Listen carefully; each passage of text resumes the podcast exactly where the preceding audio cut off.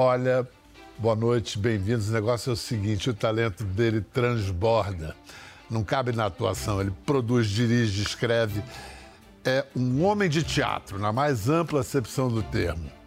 E nele a tragédia não é só um gênero, é marca biográfica. O menino nasceu pelas mãos de uma parteira cega chamada Dona Justa, em frente ao cinema chamado Passeio. Aí cresceu, atravessou a rua e entrou na telona.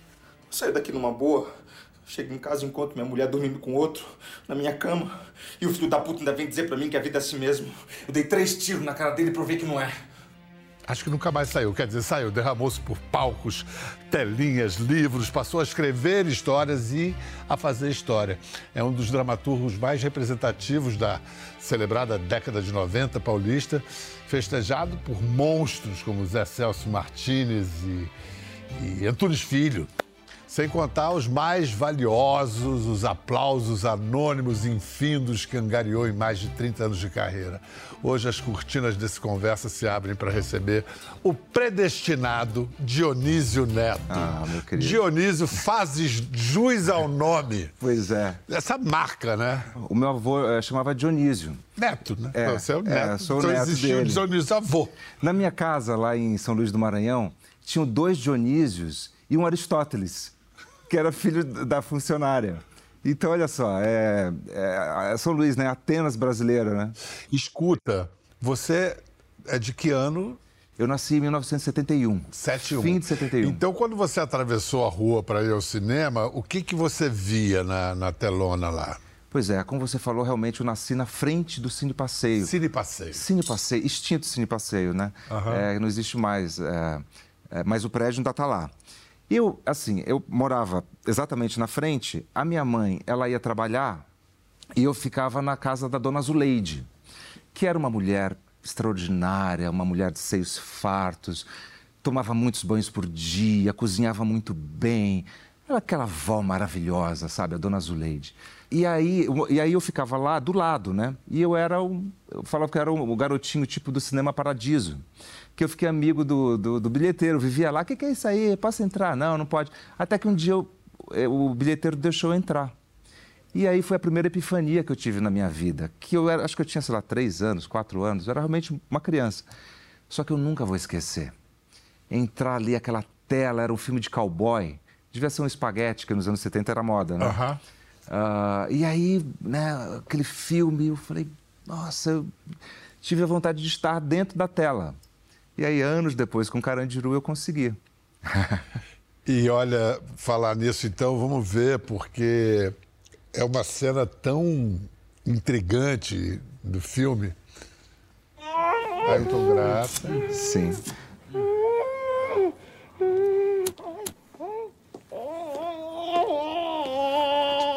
Comeram o teu dedo, majestade? Poxa, Lula, fumando crack? Assim tu não consegue operar, cara? Ah, doutor, desculpa aí. Eu fumo é pra operar melhor, né? Que é isso? O crack teria o controle do movimento, rapaz. Não é que você se engana, doutor. Eu vejo os vasos de sangue tudo brilhando fluorescente. Parece até aquele cassino Las Vegas. Já calma aí, mano. Aí, doutor, firmeza. A distância entre um ponto e outro, ó, tem nem um milímetro. Oh, Deus te proteja, Lula. Deus te abençoe e Deus abençoe vocês. Ih, majestade. Muito Deus em boca de ladrão é ruim, hein? Maravilha. Rapaz, é inacreditável porque Que é uma cena muito barra pesada que Sim. ganha comicidade. É. Como que Pois foi? é. É, olha, assim, para começar, a gente fez um laboratório é, para entender o que, que o crack fazia com as pessoas, né? Ah, e aí eu descobri que realmente é, é, na primeira tragada você já fica viciado, na primeira tragada você já tem alucinação e tudo mais.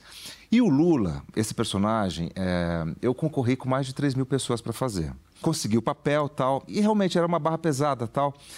E eu, eu até falei para Nanda, nossa querida amiga Fernanda Torres, que eu me imbuí do espírito dela. Que eu falei, cara, porque eu estava convivendo muito com ela naquela época.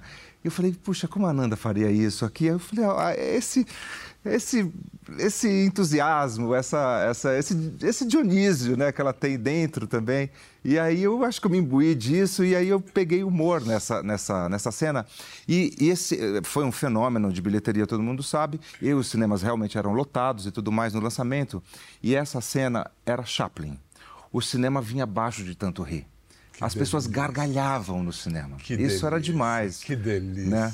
Então- É, porque num filme tenso, tenso, tenso, É. deve devia ser o alívio cômico ali, alívio né? cômico. Caramba! Não, e tem tudo a ver você falar é, da Nanda, porque é tragicômico, É, que é a tragicômico. especialidade da Nanda, É. como escritora, inclusive. Também. É a grande tragicômica. Exatamente. Ela tem um recado pra, pra você. Não, Sério?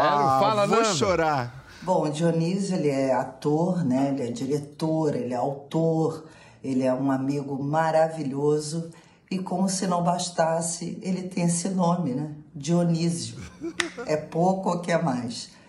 Mas o que eu queria pedir para ele, Biel, é para ele contar para você a melhor história que existe sobre a filmagem de Carandiru. E essa história é uma espécie de resumo de quem foi Hector Babenco. É uma beleza de história que virou uma espécie de bordão na minha vida, porque toda vez que eh, eu tenho que fazer um close ou vejo um ator que vai receber um close, eu repito: Estou te dando um close, ah? É a chance da tua vida. Conta pra eles, Dionísio. Delícia. Mas, obrigado. Puxa vida. Você morou com a Nanda, né? Sim, eu morei na casa dela. Então, close no Dionísio. Conta a história, Dionísio. Ah, que maravilha. Bom, em primeiro lugar, Nanda, te amo, tô com saudades, me liga. É, outra coisa, é, essa história é maravilhosa. Era uma cena que eu estava vaidoso. Eu estava vaidoso, eu estava preocupado com o meu cabelo, porque assim, tinha o Rodrigo Santoro, né, do- no elenco, que era né, aquele homem lindo, e todo mundo queria ficar tão lindo quanto o Rodrigo, e ele estava fazendo uma travesti e tudo mais. tudo- Então, a gente estava impregnado um pouco ali pela vaidade. E eu- era um personagem que eu queria entrar em pânico. O Lula, né? Ele ia levar um tiro na mão e tal. E eu, Dionísio, nunca entrei em pânico. Eu não, eu não tenho essa memória é, afetiva do que é entrar em pânico. Eu nunca entrei em pânico. E aí. E aí, ah, um take, dois takes, oitavo take. E cinema, brinquedinho caro, né? E na época era película. Então era uma fortuna aquilo ali, uma grana sendo jogada. Cada, cada take era uma grana jogada fora. E o Babenco enfurecido, enfurecido, e eu, meu cabelo tá bom. E a Jane Stackflat, que é essa atriz que trabalha comigo na Companhia Satélite do Amor, ela estava fazendo assistência de, de maquiagem. E ela estava lá do lado do Babenco e ela falou: Não, eu vou lá falar com ele. Aí ela falou: Dionísio, você vai morrer! E não tem nada de cabelo. E ela bagunçou o meu cabelo. E aí eu entrei em pânico. E aí o Babenco falou, Dionísio, tá te dando um close, é um close, e não tem nada aí. E aí eu entrei em pânico, e aí a cena deu certo, e aí ele falou, temos, tá bom, vamos para o próximo, não sei o quê. Que Então, vê que loucura. espetáculo. Você vê como funciona o ator, Você cara. Que maluquice. Que loucura. O processo da vaidade. Horrível, o- a vaidade é terrível para o ator. O ator ele tem que se despir do ego. Né? Tem que se despir do ego. A gente tem que ser uma folha em branco. A gente tem que se libertar de tudo e deixar com que a nossa vida vire a vida do personagem e a vida do personagem vire a nossa. E é uma coisa que não é nenhuma nem outra, mas é uma e a outra. Entende? E aí surge a interpretação, e aí surge a atuação. Isso vale para tudo, para teatro, para Vale cinema. Porque olha vida. só, cinema era esse momento que você tinha que entrar em pânico. No teatro você vai ter que entrar em pânico todas Todo as dia, noites. toda noite, é. E outra coisa que é curioso ouvir você falar isso, que o senso comum diz, ah, os atores são vaidosos e tal. É, eu acho, bom, neurocirurgião muito mais valdo- Opa, vaidoso, são os mais. publicitários. É, também. É, realmente, a minha mãe é médica, ela sempre falou isso pra mim, que realmente os neurocirurgiões têm São- certeza que são Deus. É, exatamente. Não acham, não. Mas os atores, claro que são movidos pela vaidade, Sim. como todos nós. Todos mas nós. isso que você disse. É bíblico, né? Tudo é vaidade. É. Mas, de fato, a gente tem Mas que... na se despir. Bíblia, quando ele fala tudo é vaidade, não é essa vaidade. Ele está dizendo tudo é em vão. Ah, É o sim. substantivo abstrato do adjetivo vão. Ah, que é uma tradução que no, no português perde esse sentido. É o começo do Eclesiastes, né? Maravilha. Em vão, em vão, tudo é em vão sob o sol. Vou repensar tudo a partir disso agora. Vai se converter. Não é? Maravilha. Que legal. Escuta, aí é o seguinte, vamos então do telão para telinha. Sim. Televisão. Sim. A estreia, bom, o Dionísio fez A Dona do Pedaço, fez Morde e Assopra, mas a estreia, a estreia é uma novela do João Emanuel que eu adoro, Eu também. que eu pirei. Ele conseguia deixar ganchos a cada segmento, uma coisa assim. Incrível. A favorita. E é violenta a entrada do Dionísio.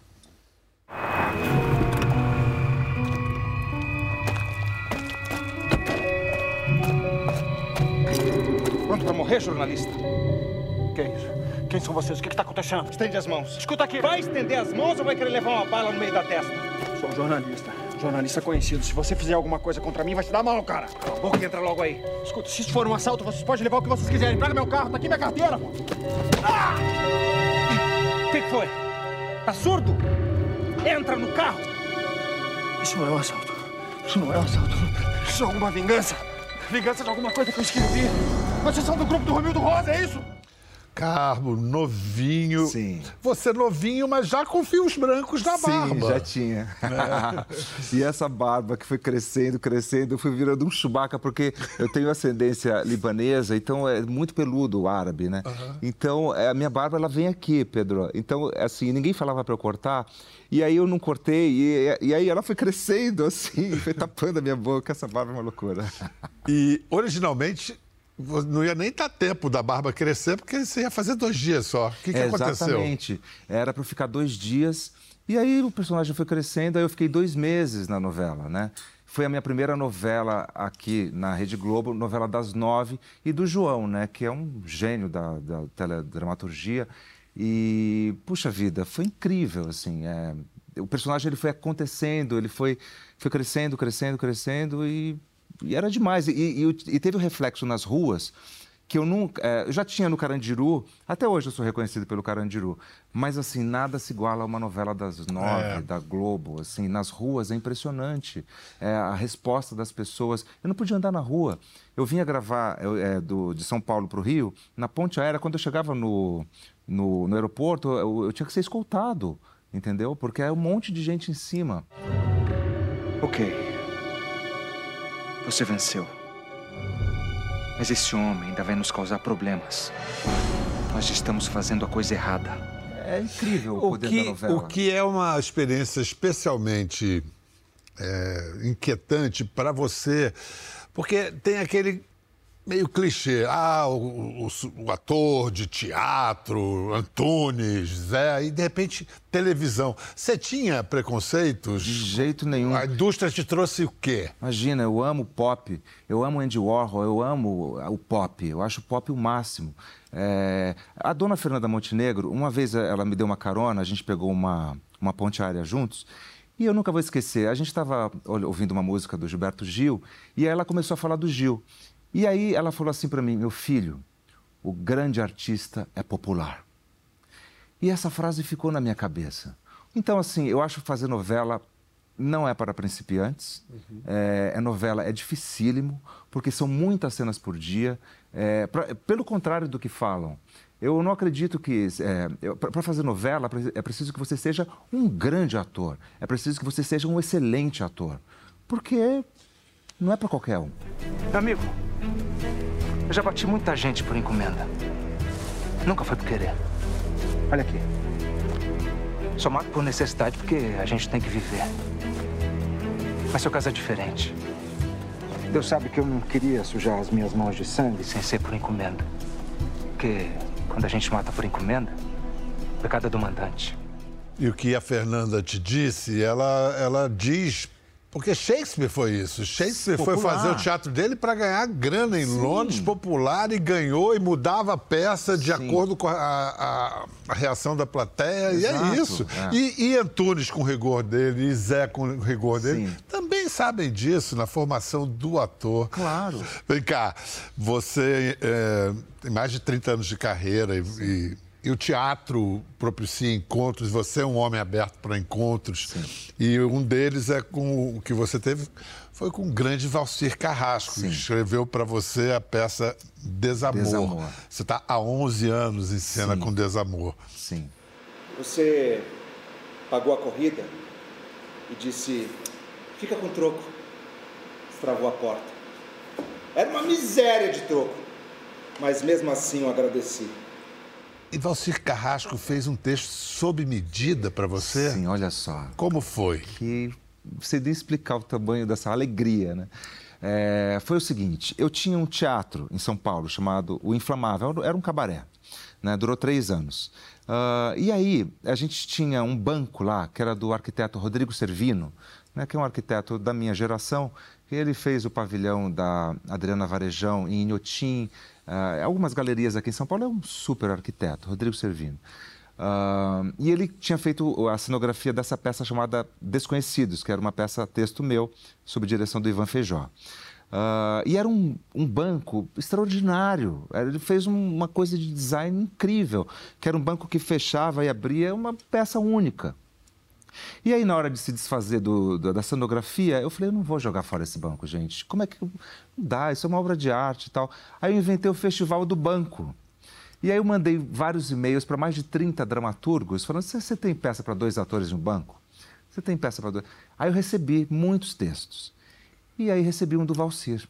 E aí eu li vários. Aí o dia que eu li Seios, que era a peça que ele escreveu, eu falei, quem é esse autor? Eu não conhecia ainda o trabalho dele. Uhum. Quem é esse autor? Pelo amor de Deus, que texto incrível! Que personagens, que gostoso de falar. Uau, não sei o quê. É essa que a gente vai montar. Montamos Seios. O Valcir foi ver. E aí ele amou a peça. Ele falou, Dionísio, amei a peça, mas achei ela curta. Então vou escrever uma outra peça para você, para você abrir essa. E aí ele escreveu Desamor. Que quando chegou na minha casa, Pedro, eu li, eu juro para você, eu comecei a chorar. Eu chorei, eu liguei para ele chorando. Eu liguei, Valcir, que coisa linda! Porque é uma peça que ele, ele fala de. Ele fala da luz, mas ele vai para as trevas. É um personagem, um taxista, que é ex-Michê. É um taxista de programa. E é um cara que não teve amor na vida né? É um cara amargurado com a vida, que rejeita a, a mulher, a ex-mulher, rejeita o filho e tudo mais.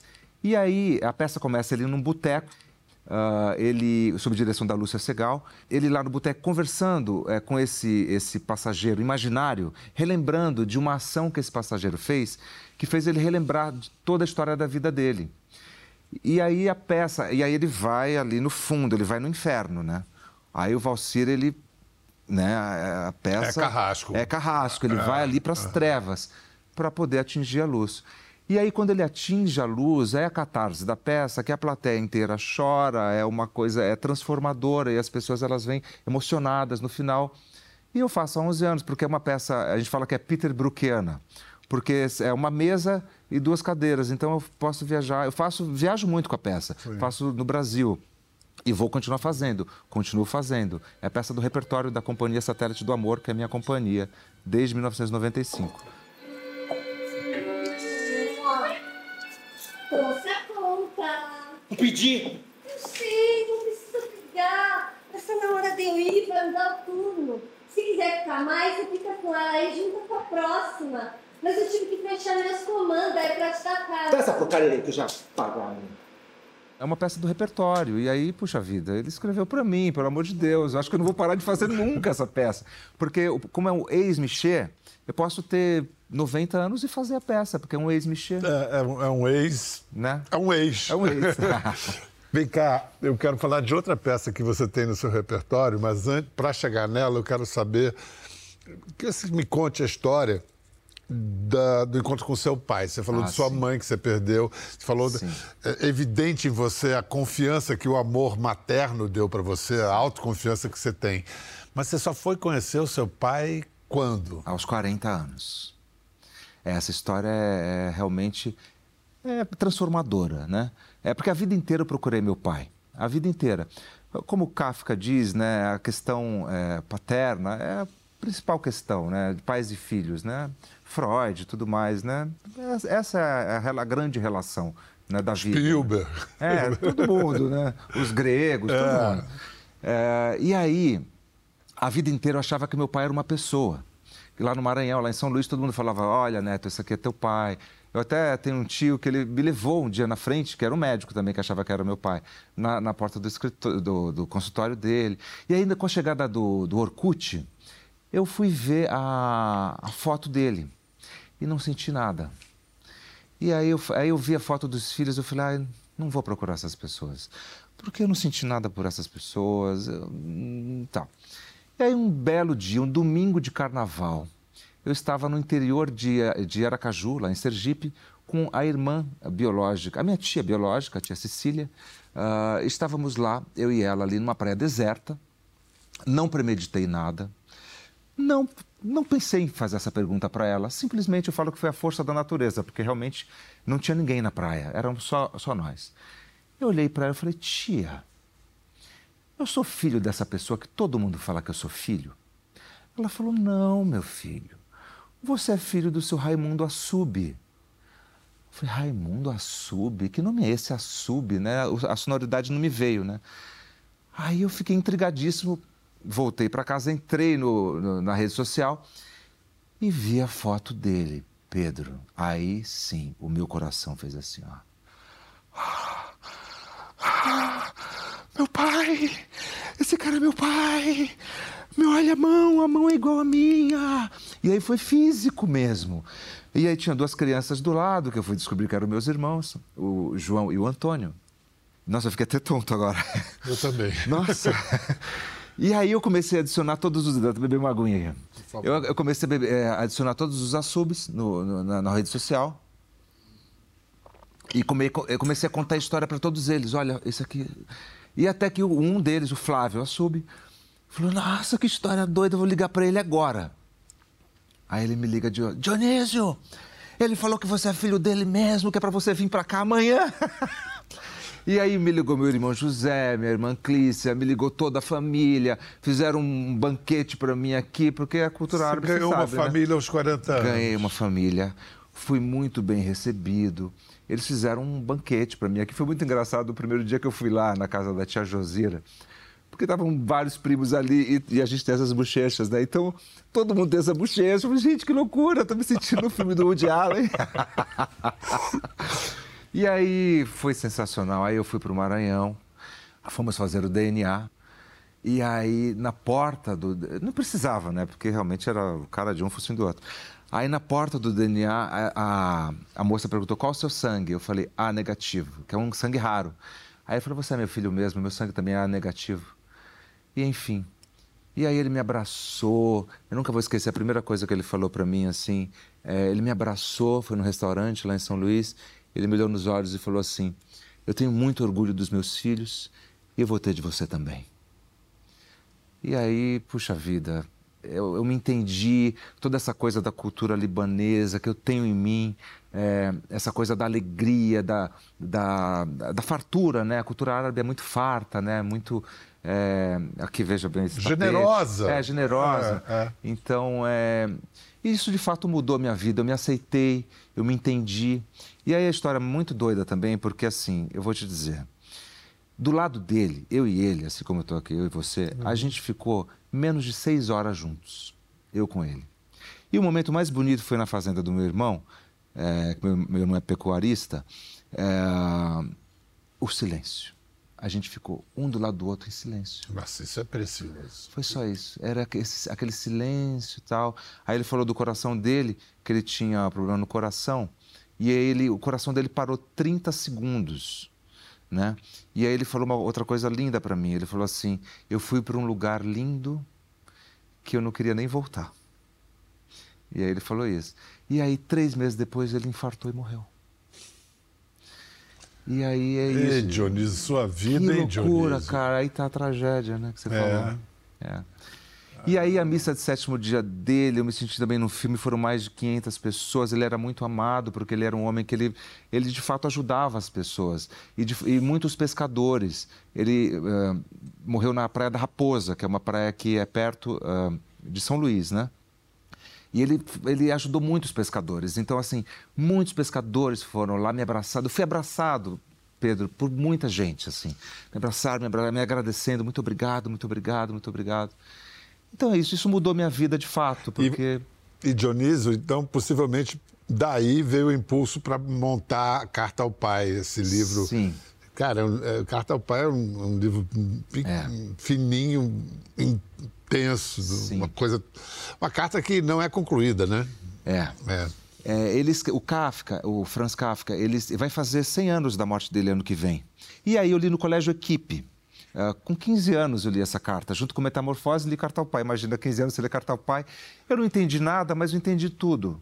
É... Lógico, eu não tinha maturidade para entender a profundidade daquilo, né? É, sobretudo do Hermann Kafka. Uh, que, é, que é, o Kafka ele responde como o pai responderia para ele. E na peça eu faço o filho e o pai, e um conversando com o outro. Na sua presença, quando se trata das suas coisas, você é um excelente orador. E sim, é uma, é uma questão pilar, né? Eu faço essa peça é, desde 2017 é uma peça que eu, faço uh, na casa das pessoas. Pois é, como é que faz para assistir a peça? É, é pode me, cham me, chamar nas redes sociais aí que eu faço. Uh, muitos pais me contratam. Eu faço na, eu faço na casa das pessoas e, e faço em teatros. Eu faço, já fiz em todos os lugares, bibliotecas. Peça por encomenda. Peça por encomenda e, e assim é um novo, uma nova maneira de fazer teatro e, e, e serve como uma terapia. Por exemplo, eu fiz na casa de um juiz uh, de, que os filhos dele uh, deram de presente para ele no Dia dos Pais. Uau! E foi emocionante, porque serve como uma terapia familiar.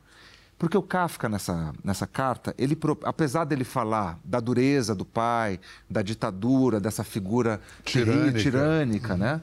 Uh, ele termina a carta, ele conclui com a leveza da vida. Ele fala é, que, que eu quero que a vida seja mais leve, para ambos. Então é isso, ele propunha leveza. Fazer o seguinte, a gente vai para um rápido intervalo. Você pode ler um tre... falar um trechinho da Carta ao Pai antes da gente ir para os comerciais? Com a maior alegria, um trecho do Hermann Kafka. Ok. De fato, você pôs na sua cabeça que quer viver inteiramente às minhas custas. Admito que lutamos um contra o outro, Franz Kafka, meu filho. Mas há dois tipos de luta o combate cavalheiresco, onde se medem as forças dos contendores independentes e cada um luta por si, ganha por si ou perde por si. E a luta do inseto daninho, que não só pica, como suga simultaneamente o sangue para conservar a vida. Este é o verdadeiro soldado profissional e você é isso, está inadaptado para a vida. Para se ajustar confortavelmente nela, despreocupado e sem auto-recriminações. Você demonstra que eu tirei toda a sua capacidade para a vida e a coloquei no meu bolso. O que importa é que agora você seja incapaz para ela. A responsabilidade é minha, mas você se faz arrastar física e espiritualmente por mim. Em primeiro lugar, tanto aqui como em outra parte, eu nunca quis ser um obstáculo à sua felicidade, garoto.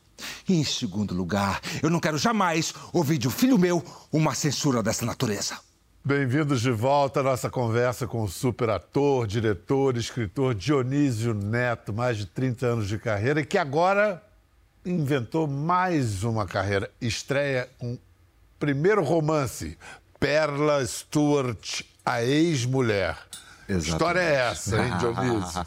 Quem é Perla? Quem é Perla? Perla Stewart é uma mulher dionisíaca, livre, sem freios que vive a vida intensamente, que tem ex-marido, tem namorados, namoradas. É uma mulher que não, não se julga, ela, não, ela, ela vive a vida. Então, são as aventuras dessa mulher.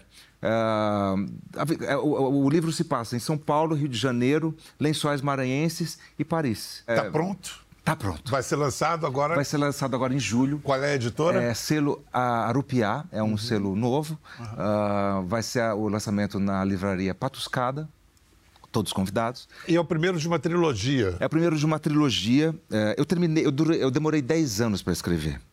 Porque eu falo que eu sou o escritor nas horas vagas, né? Porque minha vida é. Você não é, tem muitas horas vagas, né? É, tem um pouco de manhã. Eu, uhum. eu escrevo de manhã. Uhum. Acordo 8 horas da manhã e escrevo. E aí. Um, pra é uma... mim é a melhor hora para escrever. É, de manhã. bom, tá fresquinho, é, tá é. tudo ali. E aí é uma trilogia. Um, é, começa com a ex-mulher que está pronto, demorei 10 anos para escrever, terminei na pandemia. A pandemia me serviu para terminar o meu romance. uh, e para aprender a falar francês. Opa. Também que eu fiquei três anos estudando. E aí eu estou começando a escrever agora, já terminei o primeiro capítulo, Perla Stewart, o ex-marido, que é sobre o ex-marido, que é a infância dele, e termina o segundo livro quando começa o primeiro, termina ele encontrando a Perla Stewart. E o terceiro volume, Perla Stewart, Os Amantes, que eu também já está todo certinho ali, uh, é um romance epistolar, são cartas né, que os amantes ficam mandando para ela e ela fica mandando para ele. Então é isso, a mulher, o marido e os amantes. É a vida, é a Santa Trindade. Olha, essa, esse é o mais novo apronto de Dionísio, vocês vão poder ler esse livro. Mas se quiserem pegar uma carona na viagem incrível que é a vida desse cara, entrem nas redes sociais, busquem ali as oportunidades de ver desamor, de dar a carta ao, ao, pai para o seu pai no Dia dos Pais, enfim, há muitas possibilidades de fruir do talento, da generosidade de Dionísio Neto. Para você em casa, beijo, até a próxima. Muito obrigado. Obrigado, Dionísio. Obrigado, querido, que agradeço. Quer ver mais? Entre no Globoplay.